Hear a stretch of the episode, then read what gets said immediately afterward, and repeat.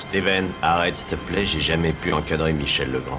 Salut c'est nos ciné, votre rendez-vous avec le cinéma présentement sous sa forme extra ball, courte mais intense, sortie de route en marge de nos émissions traditionnelles, une dizaine de minutes consacrées à un film d'hier ou d'aujourd'hui, en l'occurrence on fait dans l'actu puisqu'on va causer de High Flying Bird, le nouveau film de Steven Soderbergh tout juste débarqué sur Netflix et on va faire ça avec mon camarade David Honora. Salut David. Salut Thomas. C'est nos ciné extra ball spécial High Flying Bird et c'est parti. Un amalgame entre la coquetterie et la classe. Tu es fou. Enfin, si ça te plaît. High Flying Bird donc nous parle de NBA du basket américain puisque ça nous met sous les pas de Ray Burke qui est agent de joueur au sein de la NBA et qui tente de convaincre un de ses clients, un joueur donc dont c'est la première saison en tant que pro d'accepter une, une, opportunité un peu controversée euh, de carrière alors qu'on est en plein lockout, c'est-à-dire que les joueurs et euh, les, euh, la fédération sont en bisbille et qu'il n'y a donc plus de match. C'est ça David? Bah, C'est ça l'histoire. En fait c'est un, un, film de sport sans sport de, puisque que de fait, donc on est en lockout, c'est-à-dire que la saison ne peut pas commencer parce que euh, euh, la ligue, euh, il faut savoir que comme beaucoup de sports américains, la NBA aux États-Unis est, repose sur une ligue fermée. Qui fait que l'ensemble euh, des, clubs et des, euh, franchises euh, appartiennent à la ligue et sont, gérés de manière coordonnée. Et que donc chaque saison la ligue négocie avec alors je sais pas si chaque saison ou régulièrement en tout cas la ligue négocie avec les joueurs et les contrats avec les, les, joueurs et les agents pardon, pour, euh, pour négocier les, les contrats et puis un certain nombre d'éléments euh, comme le, le salary cap, etc. Et on se retrouve donc dans cette situation où où le, le, le, le, basket ne peut pas commencer, euh, mais euh, cet agent de joueur euh, joué par André Hollande qu'on a déjà vu chez Soderbergh parce qu'il joue le, médecin noir dans, dans l'excellente série sur, sur les débuts de la médecine moderne. donc c'est un, un, super acteur qui était sur Showtime, peut-être. J'ai un doute. C'était sur une chaîne pas très euh, pas très connu, il me semble. Euh, donc, euh, bref, André Hollande joue le rôle principal de, cet agent. Et. En fait, il a une, il a une vision de, de, l'évolution du sport et du basket en particulier à l'ère des, des, réseaux sociaux notamment. Et c'était sur Cinemax. C'est sur Cinemax, voilà. Effectivement, il n'y a pas énormément de séries connues sur, sur cette chaîne-là. Euh, et euh, donc, euh, il perçoit en fait le, potentiel de tout ce qui peut exister en dehors, du, en dehors des parquets. Et il y a toute la question de qu'est-ce qui dépend de, de la ligue et qu'est-ce qui peut générer en fait comme, comme, comme business, qu'est-ce qui peut être généré comme business à côté de ça. Et, et, du coup, on, a, on, a avec un, on est sur un film euh, qui se joue pas mal dans, dans, des bureaux avec des conversations, euh, euh, qui est pas forcément très très simple à comprendre ou à appréhender quand, on, quand on connaît pas les, les, rouages du, du sport américain, mais que j'ai trouvé très intéressant, déjà intéressant dans la forme. Alors c'est le deuxième film de suite tourné par Soderbergh à l'iPhone, ce qui veut un peu tout et rien dire parce que c'est pas c'est pas juste moi qui sors mon iPhone de la poche. Un iPhone avec des optiques qui valent 18 fois le prix de l'iPhone voilà, minimum.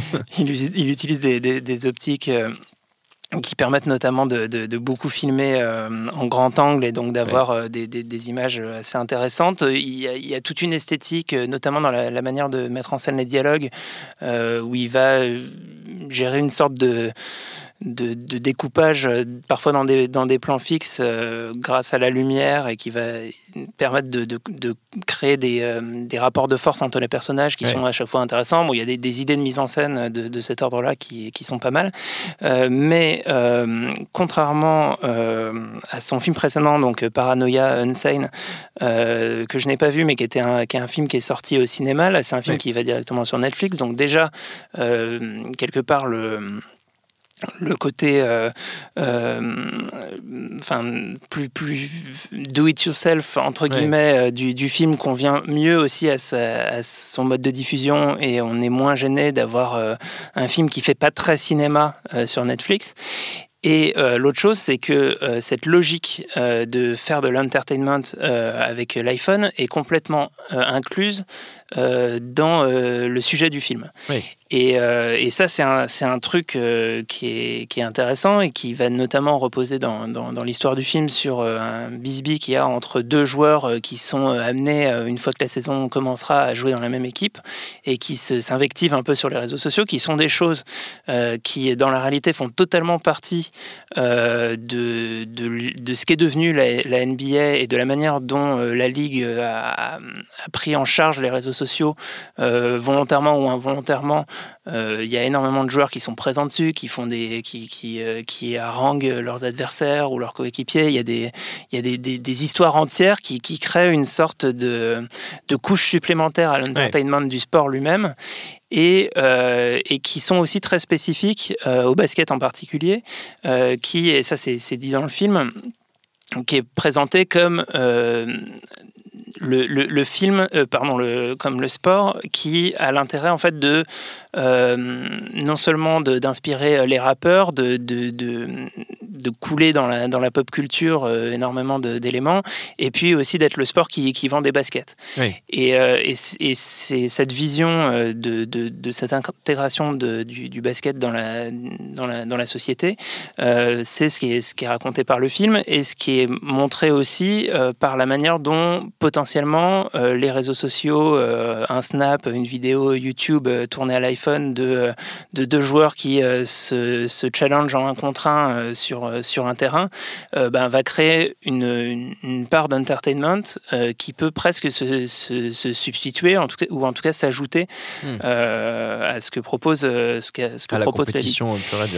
Euh, et du coup, bah, ça, y a, ça, ça, me fait penser à, un exemple de la vraie vie, notamment il y a, un joueur de, de Philadelphie s'appelle Joel Embiid euh, qui euh, il y a quelques quelques mois euh, avait été filmé sur des sur des cours sur des terrains en plein air de, de Philadelphie à faire des un contre un avec des gens. Et le truc est devenu hyper viral et participait en fait à ce qui à ce que ce qui était raconté sur sur l'aura de, de chacun de ces joueurs.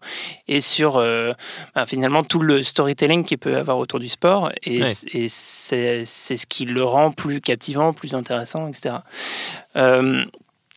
moi, ce que, je, ce que je trouve intéressant là-dedans, c'est que ça, ça s'inscrit euh, aussi dans, dans une part des, des obsessions et des, des intérêts euh, spécifiques de Soderbergh, euh, qui, en fait, ma vision de Soderbergh, c'est que c'est quelqu'un qui, dès 26 ans, dès son premier film, dès Sex, mensonges et vidéo, réussit à capter un truc fondamental de, de, son époque et aussi quelque chose de très important dans le rapport, dans le rapport au cinéma et le rapport à l'image.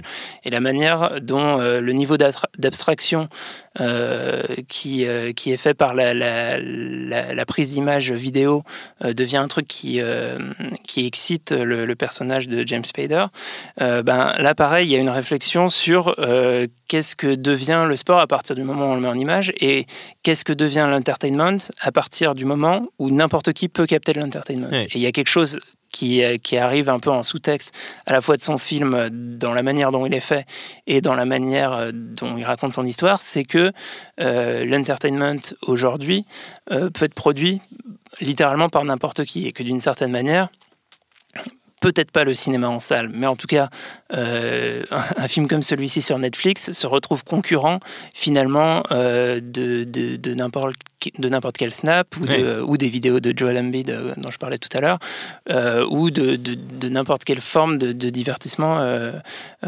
créé, sur, créé sur Internet. Donc il, il s'inscrit dans cette perspective.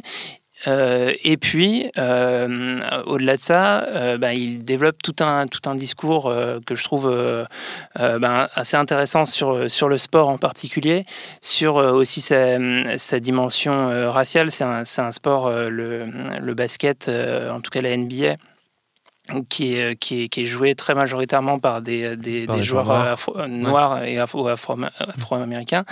et, et, du coup, et ça c'est traité même littéralement dans le film, il y a euh, euh, un questionnement sur euh, les, les, enjeux raciaux des, des, rapports de force, et notamment le lockout. C'est pas anodin parce qu'en fait, c'est une opposition entre une majorité de joueurs noirs avec une majorité de, de, de présidents de, de, franchises, qui, sont, qui sont blancs.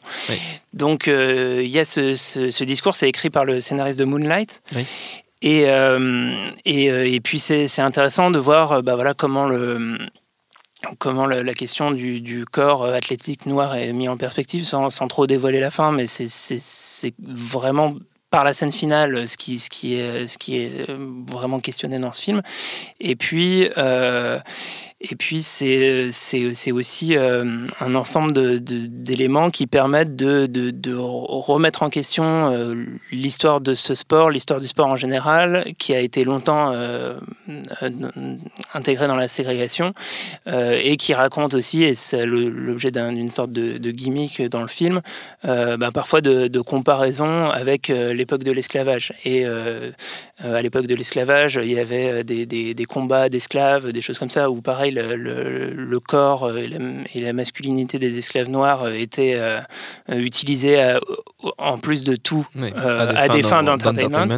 Et, euh, et euh, voilà, qu'est-ce qui a vraiment changé fondamentalement aujourd'hui à, l'aune de, de High Flying Bird? Et c'est à voir sur Netflix. À voir sur Netflix. Vous pouvez même le regarder sur votre téléphone, comme ça vous poussez le, ah bah la réflexion méta de, de, de, la, de, la, réalisation de Soderbergh jusqu'au bout. Notre temps est écoulé. Merci David, merci à Solène à la technique binge.audio pour toutes les infos utiles. On vous dit à très vite. Je préfère partir plutôt que d'entendre ça, plutôt que d'être sourd. Binge.